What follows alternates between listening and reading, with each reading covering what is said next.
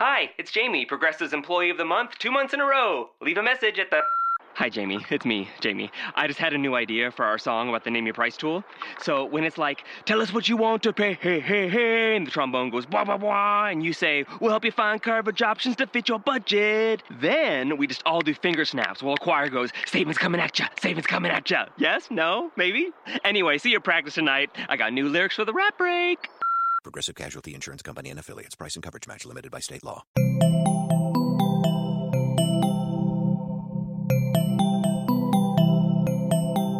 Estás escuchando Posta, Radio del Futuro.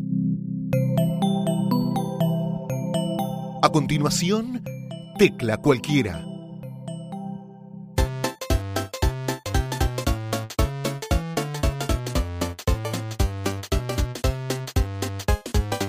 Mi nombre es Tomás Balmaceda Mi nombre es Martín García Graval. y esto es Tecla Cualquiera, un programa sobre Internet. Pero no internet tipo, ay, qué botoncito tengo que apretar, se me rompió el disco rígido, ¿qué hago, Tommy? No. Tampoco te vamos a decir, bueno, ¿cuál es la app creada por argentinos que triunfa en el mundo y después no triunfa en el mundo? Esto Por ahí un día lo podemos llegar a decir, pero lo que más nos interesa son las historias, las historias de gente real. Exactamente, en este podcast vas a escuchar historias reales de la vida digital.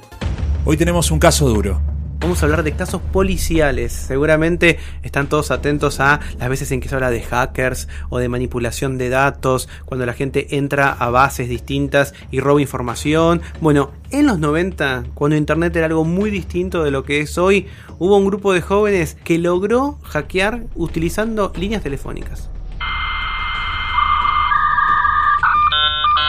Recordemos que este sonido que escuchamos ahora era el sonido que señalaba que nadie podía llamarte por teléfono, que en ese momento te ibas a conectar a la red. Exactamente, una cosa media analógica, porque tu conexión venía por una línea telefónica. Y hubo un grupo de jóvenes acá de Buenos Aires que a mediados de los 90 encontraron maneras de quebrar el código y meterse con la ley. Pero esta gente va a dar la cara, esta gente va a decir quiénes son realmente, son delincuentes, están estafando a pobres megacorporaciones. Bueno, tanto como eso no, pero sí eran adolescentes y sí tuvieron que vérselas con la policía. Hoy, tecla cualquiera, especial estafas. Mentiras y venganzas en la era del dial-up.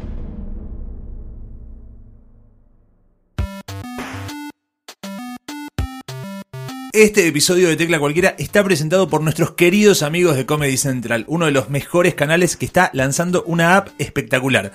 En esta app vas a poder ver algunos de mis programas favoritos, Workaholic, Billy on the Street, que es increíble. ¿Lo viste Billy on the Street? Es un pibe que sale, hace preguntas extrañas, interrumpe a la gente y les da premios y castigos absurdos. Y también está ese programa que te gusta a vos. A mí me gusta Tosh.0 porque nada, es realmente lo que a mí en algún momento me hubiera gustado. Yo quiero ser Tosh. Ay, escúchenme, estoy acá utilizando la aplicación que es gratuita y que te deja ver todos los contenidos desde tu celular o tu tablet. Les cuento un truco, si ustedes mueven el teléfono a medida que van revisando los distintos programas, como por ejemplo como estaba contando Martín, está Workaholic, hay un montón de stand-up no solamente de Argentina, sino también de Colombia y de México, está Inside, eh, Amy Schumer, así que pueden ir viéndolo. Si ustedes mueven la el teléfono mientras está abierta la aplicación, hay un truquito de magia que Ah. lo van a revelar cuando se lo descarguen. Lo pueden descargar Yo yendo estoy viendo.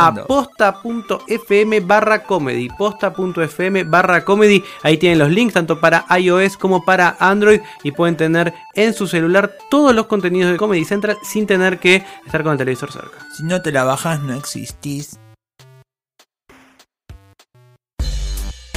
Martín, ¿vos te acordás la primera vez que te conectaste a internet? Sí, estaba con un amigo, pijama, tipo onda pijama party, los dos desvelados, y me dijo, mira esto. Y empecé a ver. Sacó la pija. Da- Sí, también. Pero después, mucho más lento que como sacó la pija, empezó a conectar vía telefónica su conexión a internet y estábamos esperando para meternos en un foro para chatear. Una cosa aburridísima. ¿Te acordás en qué año era más o menos? Año 97-98. Claro, exactamente. Yo, mira, yo en el 95 estaba muy activo. Yo soy de Campana, de la ciudad de, de la provincia de Buenos Aires, ciudad de Campana, y eh, usaba mucho eh, un BBS que era sobre Star Trek, sobre la, la serie Star Trek, en este caso la nueva generación, porque Ay, soy un poquito ay. nerd, un poquito Un nerd, poquito, nada sí, más. nada más. Y después ya en el 97 95 finales, comienzos del verano del 96, me acuerdo que saqué mi primera dirección de Yahoo, que sigue activa, que es, si quieren mandarme A un ver, correo, por favor. tomaba yahoo.com, lo tenía y nada, me encantaba. Pero bueno, de alguna manera, esos fueron los inicios de, de internet. Estoy seguro que mucha gente que está escuchando en este momento tecla cualquiera, quizás ni siquiera había nacido, era muy chiquita en el 90 y pico, y recién conocen lo que es eh, internet y lo que es eh, la web ahora. no tienen idea lo que sufrimos para conectarnos a internet. No tienen idea lo que es esperar que se conecte y que vaya todo muy despacio. Esas páginas en flash que tardaban en cargar y se iban descargando.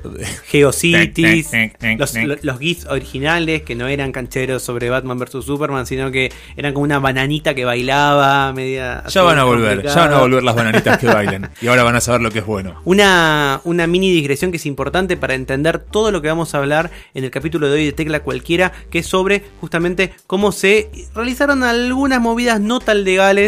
Eh, un grupo de adolescentes lo hizo desde Buenos Aires en la década del 90, a mediados de la década del 90. Es la diferencia entre Internet y la web. Internet es cuando tenés un montón de computadoras conectadas. Es esta idea de una red masiva de redes, la infraestructura que tiene a todas las computadoras del mundo conectadas. La web, que eh, como ustedes eh, quizás ya saben, esa www tiene que ver con World Wide Web, es decir, una red que de alcance mundial. Es la forma de acceder a toda esa información por medio de la Internet, que tiene una serie de protocolos, por ejemplo, el protocolo de HTTP, eh, donde vos podés eh, justamente acceder a esas páginas, donde vos usás los navegadores para poder dar vueltas, como, como el Chrome, como Firefox en su momento, el Internet Explorer. Internet Explorer. Bueno, ya no existe más, pero bueno, de alguna manera puedes entrarlo. Entonces, ustedes tienen que entender que Internet es esta conexión de todas esas computadoras que tienen distintos eh, lenguajes, distintas maneras de acceder mediante los protocolos. Y tenés a la web, a la- al www, que son estas páginas que es donde uno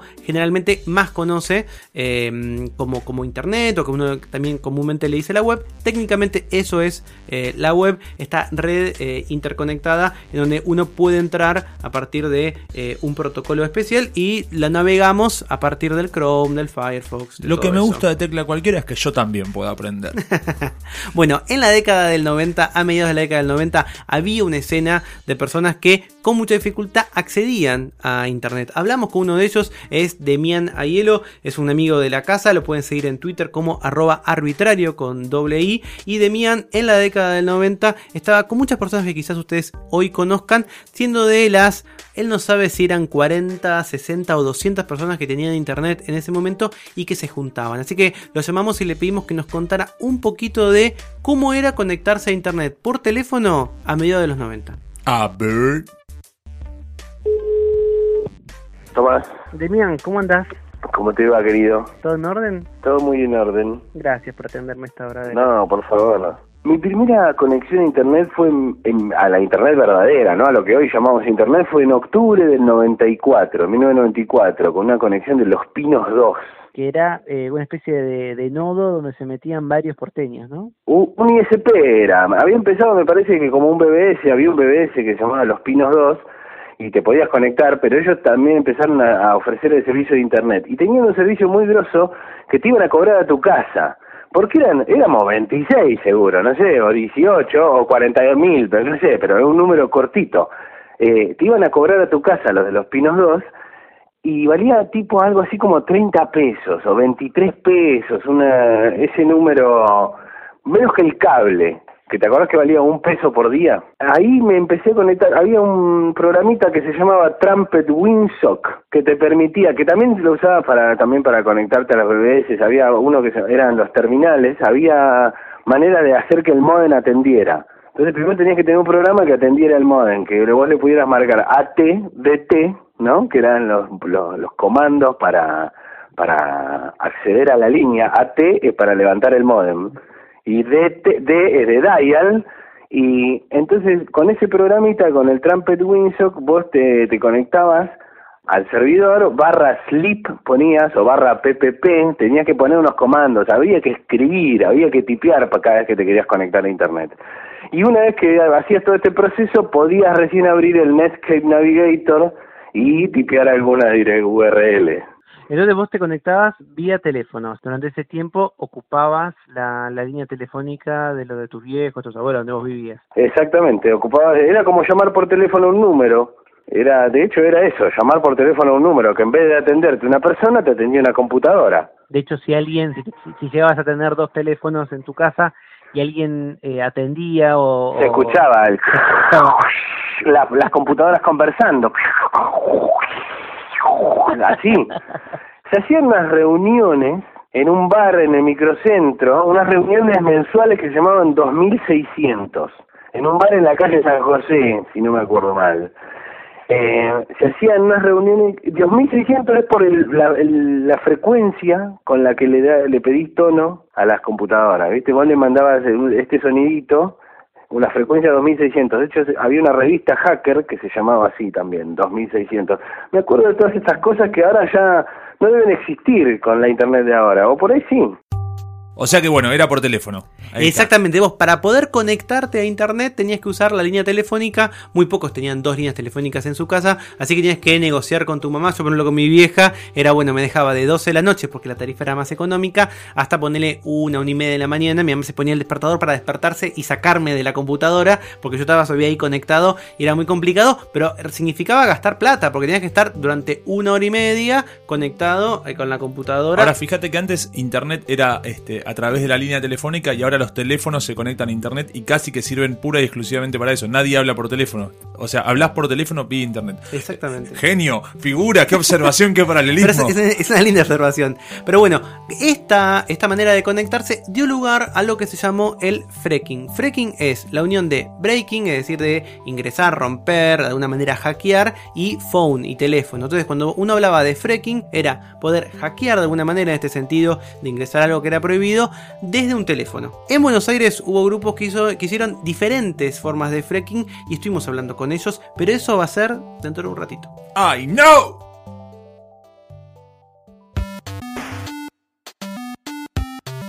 Seguro Martín, viste esta semana en Twitter un poquito de revuelo alrededor de Yamil Santoro. Yamil es un abogado, trabaja de alguna En el manera PRO, en sí. el PRO, sí, es militante del PRO. Eh, su sueño es ser youtuber político. Quiere hacer comentarios políticos como una especie de soy germano, hola soy germano, de Bedito. Hola, soy Yamil. Exactamente, un estilo así y decidió juntar dinero para poder hacerlo bien y recurrió al financiamiento colectivo, a lo que se llama crowdfunding, es decir, vos podés pedirle a distintas personas que pongan montos pequeños de dinero a cambio de recompensas y el poder hacer ¿Y qué recompensas ofrecía? Deben ser muy buenas. Es un político, debe tener buenas ideas, creatividad. comer en la casa, pero Qué vos tenías rico. que traer el vino. Ah. Aclaraba que la cena no, no, no incluía Qué el vino. divino, Yamil. Medio complicado, pero bueno, por lo menos nos abrió la puerta a seguir pensando sobre proyectos de eh, crowdfunding. La, la red o la plataforma ideal para hacer crowdfunding aquí en la Argentina es idea.me. Se nos ocurrió hablar con Agustina Lipovich, que ella es la líder curatorial de Ideame, y le preguntamos cómo es este sistema para eh, financiar los proyectos sin tener que tener un mecenas o un viejo que te mantenga. Y que el amor. Esta es una plataforma de financiamiento colectivo. Yo tengo una idea, pero necesito dinero para hacerla realidad. Entonces, lo que hago es pedir plata a través de la web, tanto a las personas que me conocen como a las personas que no me conocen y me pueden conocer a través del sitio, de la difusión, y pueden ingresar y hacer aportes de dinero y a, través de esos, a cambio de esos aportes de dinero se llevan una recompensa que yo como creador les voy a dar, digamos como algún algún plus que yo le pueda dar al, al colaborador por confiar en mí. Nosotros estamos llegando, superamos hace poquito ya los 2.000 proyectos financiados, es decir, proyectos que se llevaron dinero y hicieron su idea realidad. De estos aproximadamente 6.000 que se publicaron, 4.000 de estos 6.000 son los que pasaron este el 10%, que es como una barrera que nosotros ponemos hasta que no alcanzas el 10% de la recaudación con tu red de contactos. Nosotros no te mostramos en la plataforma porque dejamos que se suban un montón de proyectos que de pronto la comunidad misma, tu propio círculo, tiene que legitimar, validar y recién ahí lo hacemos visible para todo el mundo. En los proyectos que nosotros más eh, solemos contar, que no solo tiene que ver con con cuánta plata juntaron o cuánto apoyo tuvieron, sino también con proyectos que cuyo espíritu, digamos, tiene que ver con lo colectivo y lo colaborativo. Por ejemplo, el caso de Cualca, eh, los chicos tenían, bueno, mucha gente los debe conocer, a Malena Pichot con todo el equipo, y mm, los chicos tenían la intención de hacer la segunda temporada de Cualca y no lo podían hacer en ningún canal porque lo que pasaba era que les ponían un montón de condicionamientos, entonces los fans mismos fueron los que fueron diciendo, bueno, nosotros ponemos plata para que ustedes lo hagan y juntaron alrededor casi de 300 mil pesos este, con 3.000 colaboradores que pusieron dinero y mm, así hicieron la segunda temporada. Después hay otro proyecto también que fue el récord de recaudación, que es El Gato y la Caja, que es un blog de divulgación científica, este, que ya tiene una comunidad súper formada. En este caso juntaron 200, eh, creo que 247 mil pesos, pero con menos colaboradores, con menos de mil colaboradores, lo que quiere decir que hubo menos gente que puso más plata, en el caso de Cualca, más gente que puso como por ahí montos más chicos. Y mm, el, objetivo del gato y la caja era hacer un libro, como catalizar todo lo que ellos habían hecho en, en su primer año eh, en, en un anuario y la gente compraba el libro por anticipado, la verdad que fue un proyecto que estuvo muy bueno. Y mm, después, nada, hay como millones de proyectos, pueden entrar en idea.me y revisar. Estamos contando en este tercer episodio de Tecla Cualquiera cómo era la escena de aquellas personas que podían acceder a Internet a mediados de los 90 aquí en Buenos Aires y qué trucos empezaron a encontrar para ganarle un poquito al sistema. Yo te contaba fuera del aire de Martín que eran todos eh, adolescentes, tenían 15, 16, el más grande 18, pero bueno, tenían un poquito de rebeldía en su corazón y ellos encontraron una manera de hacer fracking. Fracking es hacer breaking con un teléfono, con un phone, es decir, la idea es que vos podías de alguna manera hackear en el sentido de romper un poquito la ley, de meterte un poquito en algo que no era tan tan legal a partir de un medio casi analógico, porque vamos a ver que lograron con un pequeño programita engañar a las operadoras para creer que una línea común era una línea de cobro revertido. Con una Sound Blaster, con una placa de sonido, imitaban esos ruidos que podían hacer los modems y de alguna manera se metían, se infiltraban en líneas que no eran suyas y lograban conectarse al exterior sin pagar. Posta.fm y Tecla Cualquiera no recomiendan practicar esto en sus casas. Pero no era una Carolina Papaleo conectando unos cables como en una voz en el teléfono, como unas viejas telefonistas. Es una computadora la que vos, con un programa especial y una Sound Blaster, una, una, pues no todo el mundo tenía placa de sonido. Tenías que eh, mandarle unos soniditos locos a la computadora que era como una especie de password sonoro. Y con eso le hacías creer unas ciertas cosas, le dabas unas órdenes y conseguías tono. Y al conseguir tono, como en una línea de cobro revertido, podías llamar al exterior.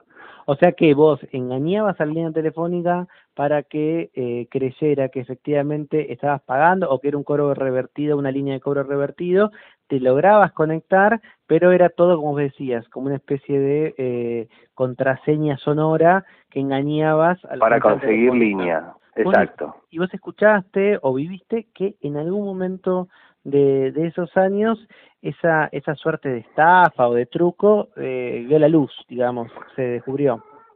Y en un momento ya era insostenible porque cuenta la leyenda que se infiltró gente de la propia telefónica en la organización este y tiraba números truchos a los que al principio funcionaban y luego se convertían en números pagos y, y si te dabas cuenta cuando llegaba la factura.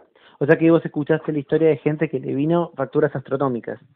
Sí, sí, claro, por supuesto. Es muy. Conozco gente que. Conozco gente de esas, así que. En persona, en la vida real, gente que, tu, que, sus, que sus padres en las casas de las que yo estuve, ¿eh? que tuvieron que pagar facturas de 15 mil pesos o números astronómicos de esa época que era un montón. Y eran dólares además, porque eran. Eran dólares, pero también eran pesos. Entonces vos decís que de alguna manera las telefónicas se enteraron de estos engaños, de estos trucos y se las cobraron.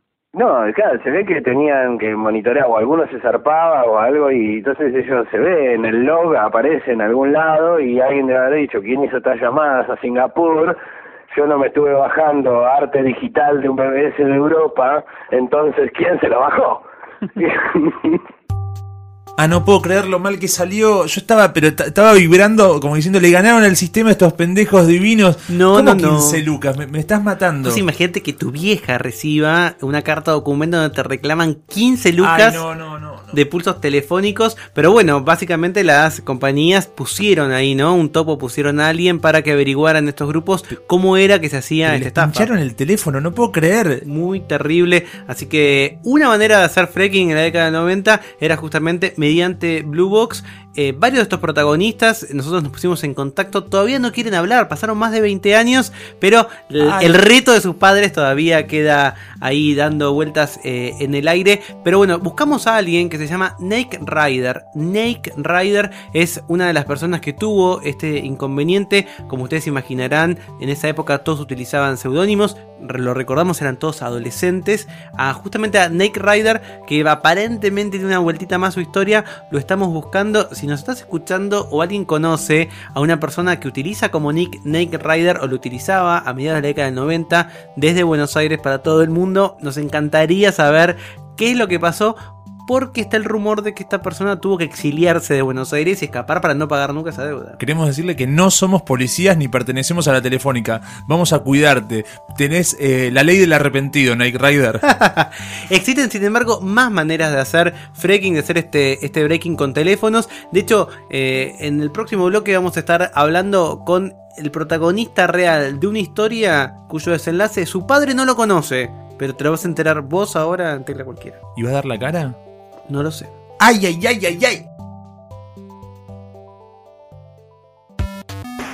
Una vez que ya tenés algo producido y querés promocionarlo, te das cuenta que sos un pobre tipo que no tiene ningún aparato promocional, no hay ninguna gran cadena detrás, ¿verdad, Tomás? Y es complicado porque los medios necesitan de todo un sistema que son chicas que hacen prensa, o chicos que hacen prensa, alguna platita que tenés que hacer, una función, mandar un regalito. Hoy te voy a enseñar cómo promocionar eficazmente el trabajo personal en redes sociales sin convertirte en spam. Lo primero es matizar. En las redes sociales la gente quiere un poquito de voz. Por cada publicación promocional hay que meter una anécdota de la vida real. Me gusta, me gusta. O sea, que no sea como una maquinaria sin alma. Hay que dar algo íntimo, hay que ofrecer una cosa interesante hecha incluso por otro, como vean este GIF, jajaja, compartir un meme, un video, una historia de vida, una foto de tu sobri, lo que quieras, pero hay que matizar uno Nunca y uno. puede haber dos actualizaciones de Facebook o dos tweets o dos eh, posteos de Instagram sobre tu proyecto. No, este martes, por ejemplo, se estrena Tecla Cualquiera, yo lo voy a compartir, pero después voy a poner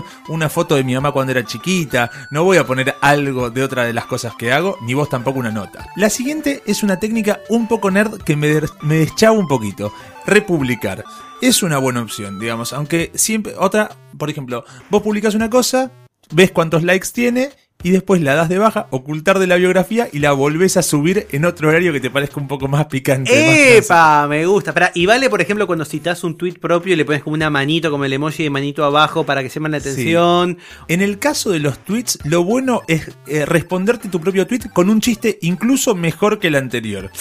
Como si te dijera, ok, estoy refritando una cosa vieja, pero te doy un valor agregado. Una boludez más que se me ocurrió. Incluso puedo poner esto que puse en una berretada o cosas por el Yo estilo. sumo un, un datito, un truco que posiblemente lo conozcan, pero si no siempre es bueno. Cuando uno responde su propio tweet, si le sacás el nombre de usuario adelante, sigue siendo, sigue quedando pegado al tweet original. Porque a veces queda feo que arroba Martín Garabal empiece un mail diciendo arroba Martín Garabal, tal cosa. Si vos resolvés, digamos, respondés ese tweet y eliminás tu usuario, sigue funcionando. Exactamente, para que no quede como la entrevista del Diego al Diego. Otra buena opción. Chicos, esto es muy importante porque está Martín Garabal abriendo su corazón, está dando la receta de famoso, de, periodismo total. Pequeñas técnicas que fui recolectando por ahí, escuchando a gente que se convirtió en spam y ya no puede volver al mundo real.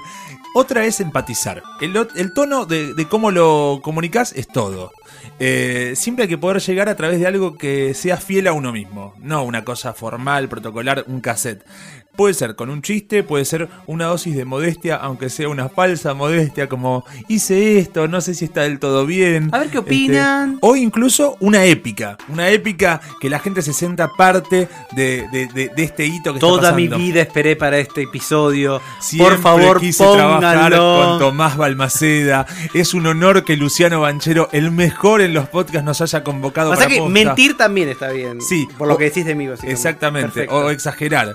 Eh, es muy patético, y este es el último tip que les tiro, es muy, muy patético el actor, el actor segunda línea, que por ahí la rompe en, en el teatro off, es el mejor, pero de repente pega un bolo en una novelita y sube el link de YouTube eh, de una novela. Mirá el minuto 37. Sí, que estoy- el, que, el que atiende el maxi kiosco soy yo. y llega tipo Araceli, sí. toda reluqueada, y él ahí barbudo y le tiene que dar el al alfajor. Es una nuca que aparece de 708 al 825 y pone gracias Chueco por la oportunidad.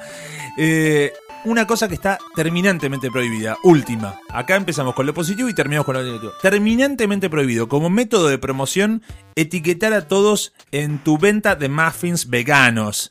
Eh, subís una foto del muffin que sacaste con un teléfono, con un Samsung Galaxy y, eh, y etiquetás a todos como eh, ta ta ta ta ta ta ta ta ta y en los comentarios ta ta ta ta ta ta ta ta ta ta ta. Eso automáticamente te manda al último infierno de las redes sociales. espectacular, clarísimo. Así que ya sabes cómo podés, por un lado, hacer un crowdfunding, un financiamiento colectivo de tu proyecto y ahora de manera exclusiva, única. Quizás esta parte después con el tiempo tengamos que editarlo de este tecla cualquiera porque me parece que tampoco se pueden abrir los secretos para siempre y para cualquiera. Cuando se empieza a correr la voz de que está, me parece muy complicado, tenés los secretos únicos, privados, personales, sin pagar el seminario que él está facturando en TEA de cómo promocionar proyectos personales en la web por Martín Garabal. Muchísimas gracias. Estábamos contando básicamente cómo venía la movida de internet en la década del 90, a mediados de la década del 90 en Buenos Aires. Les contamos una manera de hacer fracking, de tratar de romper a partir de teléfonos de una manera casi analógica, poder meterse y hackear alguna línea y quizás ahorrarse unos pesos. En una primera historia que fue la de la Blue Box, que no terminó bien, que terminó con 15 muchas lucas de deudas, deuda, madre muchas llorando. deudas complicadas. Y en esa escena, que como les contábamos, está dominada también por adolescentes, por chicos que estaban haciendo eh, sus primeros pasos eh, en, una eh, internet muy distinta de la que conocemos hoy. En esa escena hubo otro tipo de fraude, hubo otro tipo de em, truquito que tampoco terminó del todo bien. En este caso tenemos a un protagonista, se llama Mariano, no quiero revelar su apellido porque sobre el final lo van a descubrir no terminó del todo bien el asunto, pasaron más de 20 años, él lo sigue recordando, es una historia de verdad increíble, no se lo contó hasta ahora y nos parece genial que acá en Tecla Cualquiera puedan conocer qué es lo que pasó con Mariano y las centrales telefónicas. Oh. Las centralitas telefónicas estaban mal, mal, mal configuradas, venían por default. Presione 1 para eh, recursos humanos, 2 para ventas, 3 para...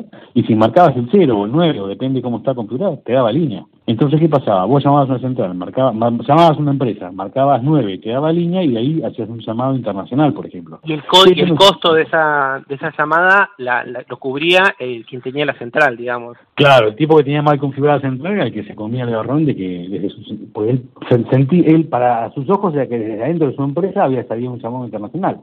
Lo que pasa es que quizás salía a las 12 de la noche y no había nadie en la empresa, entonces evidentemente alguien estaba, había encontrado una falla, ¿no? Algo tan sencillo como una central mal programada. Y les costaba encontrarla, porque las telefónicas no lo podían encontrar porque cuando hacían la denuncia telefónica, no, este llamado no se hizo, el tipo, la telefónica decía, sí, se hizo, ahí. Este, entonces la telefónica ponía a investigar y no encontraba nada, no había una línea pinchada físicamente. Vos conocías ese truco y lo usaste. Sí, lo usé. Siendo Eh, que... Era joven. ¿Qué edad tenías? Era joven y no, era menor de edad y prescribió. Perfecto.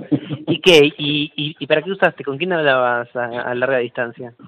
Larga distancia yo tenía amigos que, que vivían afuera y en un momento mm, también mi novia en ese momento se fue de vacaciones y, y- y la llamé y ahí fue cuando me agarraron. Me agarraron porque yo justo hago mención de un nombre cuando hablo con ella, digo, che, habla con, habla con tal persona que me vaya a buscar las notas en la facultad y resulta que el dueño de la empresa estaba escuchando la llamada porque ya no sabía por dónde venía el tema, tenía una había puesto para escuchar una central porque tenía un camioncito telefónico afuera en la calle, pero no descubrió nada. Esto era por 11 y lo que sospechaba al principio era que, que era un, Un locutorio trucho. un locutorio trucho de, de un país hermano que, que se acostumbraba mucho en su momento.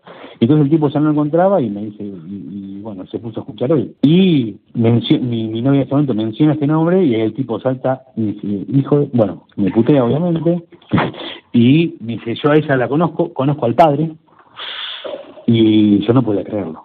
Vos estabas del otro lado de la línea y te, aparece la voz de, de- de esta persona hablando. de esta persona hablando, diciendo todo eso. Y yo estaba hablando con mi novia y mi novia en ese momento me dice, ¿qué, qué pasó? Y yo corto rápido y pasan tres minutos y me llama esta esta amiga de ella diciéndole que un amigo del padre le había dicho que yo era un hacker y que le estaba robando. Con lo cual, este, bueno, voy a tener que dar la cara. no me quedó otra. Caí.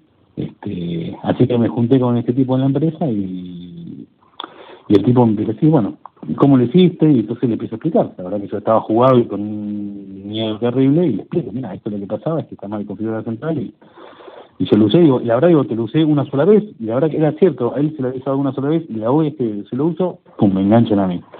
¿Y qué me pasa? Y que el tipo no, no había manera de saber entender que, que esto lo sabía todo el mundo. Claro. Este, todo, eso- todo su, su cuenta telefónica me, me, me, me queda a mí. Bueno, yo en ese momento me dice, ¿cómo hacemos? Y yo bueno, digo, te pago, te pago porque yo te lo hice, te lo pago. Y yo he hecho una sola llamada y dije, bueno, le, le pago con todos mis ahorros, que en ese momento eran 200 pesos, 200 dólares de aquel momento. Era todo lo que tenía, pues era, era, era un joven precoz. Y el tipo se me cae de risa, me dice, 200 dólares, 200 pesos. No, me dice, a mí me dieron 7 mil pesos de teléfono. What? En ese momento, que era una barbaridad, era una barbaridad. Y yo había gastado una llamada, yo no, no, sé, había gastado centavos, pero bueno, caí, caí. Y me dice, no, con 200 dólares no, no, no hago nada. Me dice, me dice, mínimo pagame la mitad de la cuenta. Que sí, que no, que sí, bueno. Yo no tenía mucho para, para discutir porque el tipo me corrió diciendo que iba a hacer una denuncia. No tenía plata, mami, llamé a mi le dije, necesito que me ayude. Cuando le expliqué a mi vieja me quería matar, obviamente, y, y bueno, puso, puso la guita. Me ayudó con la plata. Este, y el tipo me dijo, ¿y esto cómo lo descubrieron? No sé, digo, la verdad, digo, pues para el tipo yo era un hacker, la verdad que yo no era un hacker, era- me habían pasado este, este dato y yo le dije, bueno, me lo pasaron en la uva. Yo ni siquiera iba a la uva, pero bueno, algo tenía que decirle, ¿viste? porque si no, me agarró, me agarraron. Y soné.